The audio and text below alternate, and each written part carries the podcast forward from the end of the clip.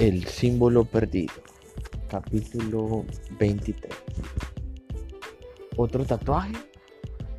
Landon se arrodilló con inquietud junto a la palma abierta y examinó los siete pequeños símbolos que habían permanecido ocultos bajo los dedos cerrados e inertes.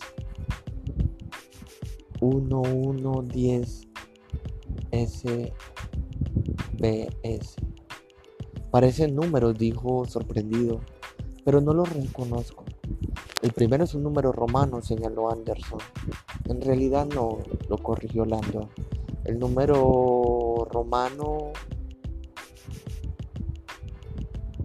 7 no existe, sería 7. ¿Y qué hay de los demás? preguntó Sato. No estoy seguro, parece que pone 585 en números arábigos. ¿Arábigos? inquirió Anderson. A mí me parecen números normales. Nuestros números normales son arábigos. Landon estaba tan acostumbrado a aclararles ese punto a sus alumnos que había llegado incluso a preparar una conferencia sobre los avances científicos de las antiguas culturas del Oriente Medio, entre las cuales estaban nuestro sistema numérico moderno, cuyas ventajas sobre los números romanos incluían la rotación posicional y la invención del número cero. Por supuesto, Landon siempre terminaba su conferencia con un recordatorio de que la cultura árabe también le había legado a la humanidad la palabra alcohol, origen del alcohol, la bebida favorita de los estudiantes de primer año de Harvard. Landon examinó el tatuaje desconcertado. Hmm. Ni siquiera estoy seguro del 5. 8, 5. El aspecto de la escritura reptilínea es inusual. Puede que no sean números. ¿Y entonces qué son? preguntó Sato. No estoy seguro. El tatuaje parece casi rúnico. ¿Y eso qué quiere decir? Los alfabetos rúnicos están compuestos exclusivamente de líneas rectas. Sus letras se llaman runas y se solían utilizar para tallar en la piedra porque las curvas son demasiado difíciles de cincelar. Y si son runas, dijo Sato, ¿cuál es su significado?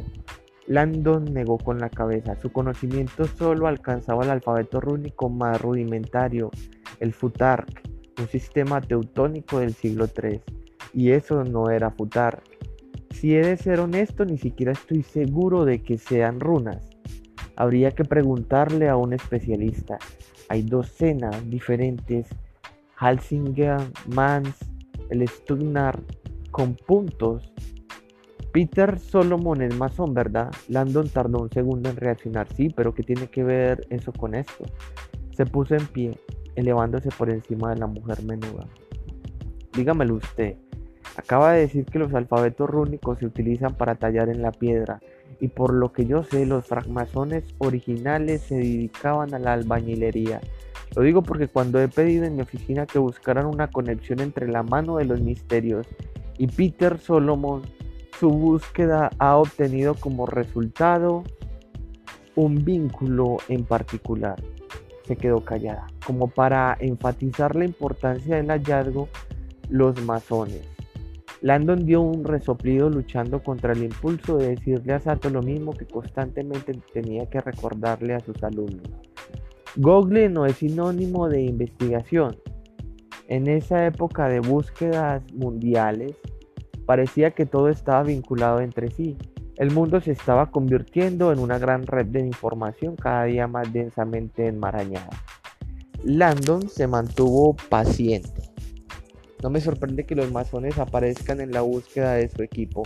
Son un vínculo más que obvio entre Peter Solomon y una gran cantidad de temas exotéricos.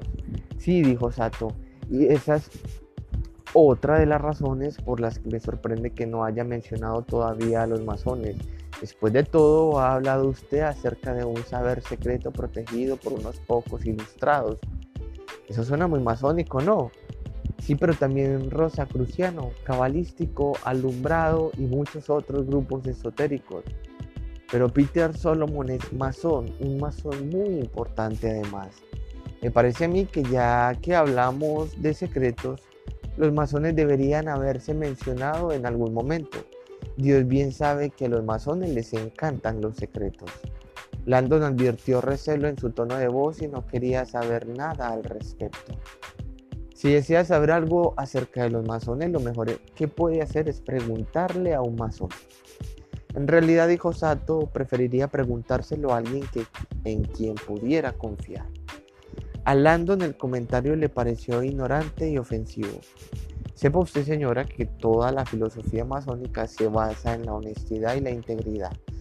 Los masones son algunas de las personas más dignas de confianza que pueden llegar a conocer. He podido ver pruebas convincentes de lo contrario. A Landon cada vez le desagradaba más la directora Sato.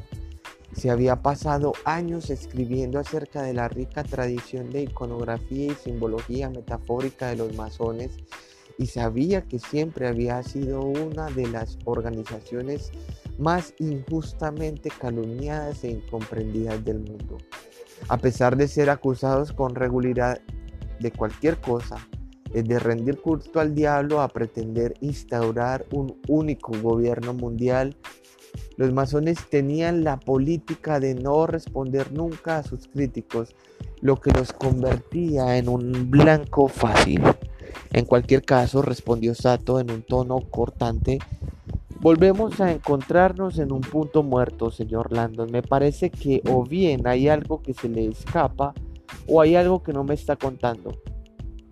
El hombre al que nos enfrentamos ha dicho que Peter Solomon lo ha elegido específicamente a usted. Se lanzó una fría mirada a Landon. Creo que ha llegado el momento de que traslademos esta conversación al cuartel general de la CIA.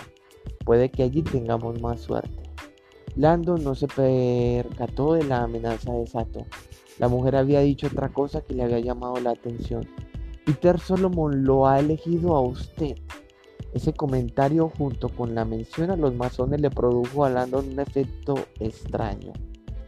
Bajó la mirada hacia el anillo masónico de Peter.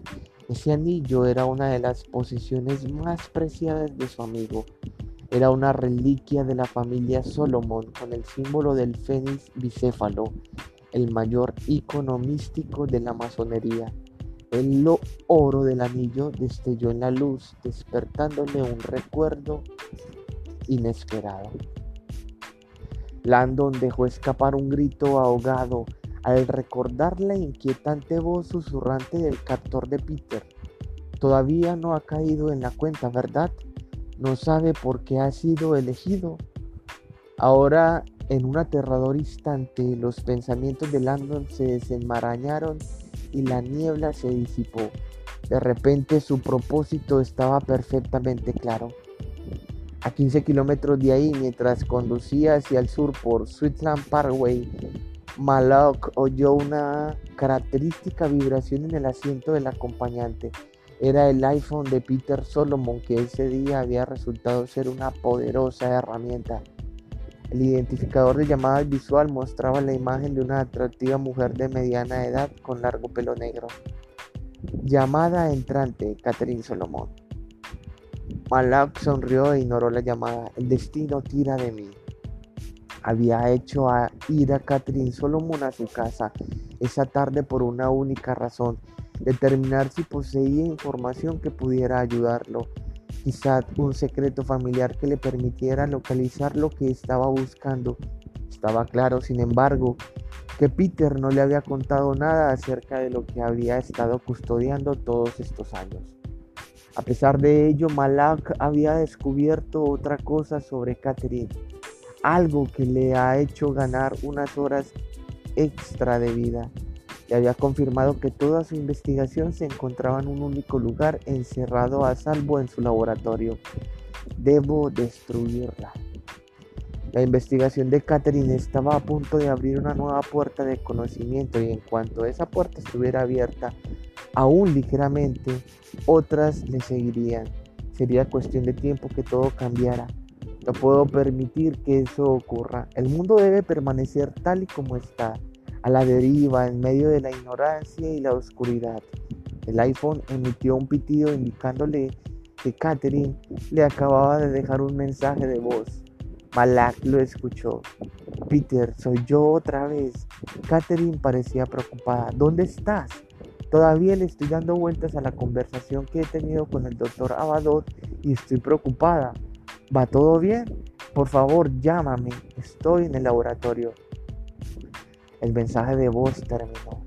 Malak sonrió. Catherine debería preocuparse menos por su hermano y más por sí misma. Salió de Sweetland Parkway y cogió Silver Hill Road. Menos de medio kilómetro después distinguió en la oscuridad la débil silueta del CNCC que sobresalía por entre los árboles a un lado de la autopista. Todo el complejo estaba rodeado por una cerca con alambre de espino. ¿El edificio está protegido? Alap se rió para sé de alguien que me abrirá la puerta.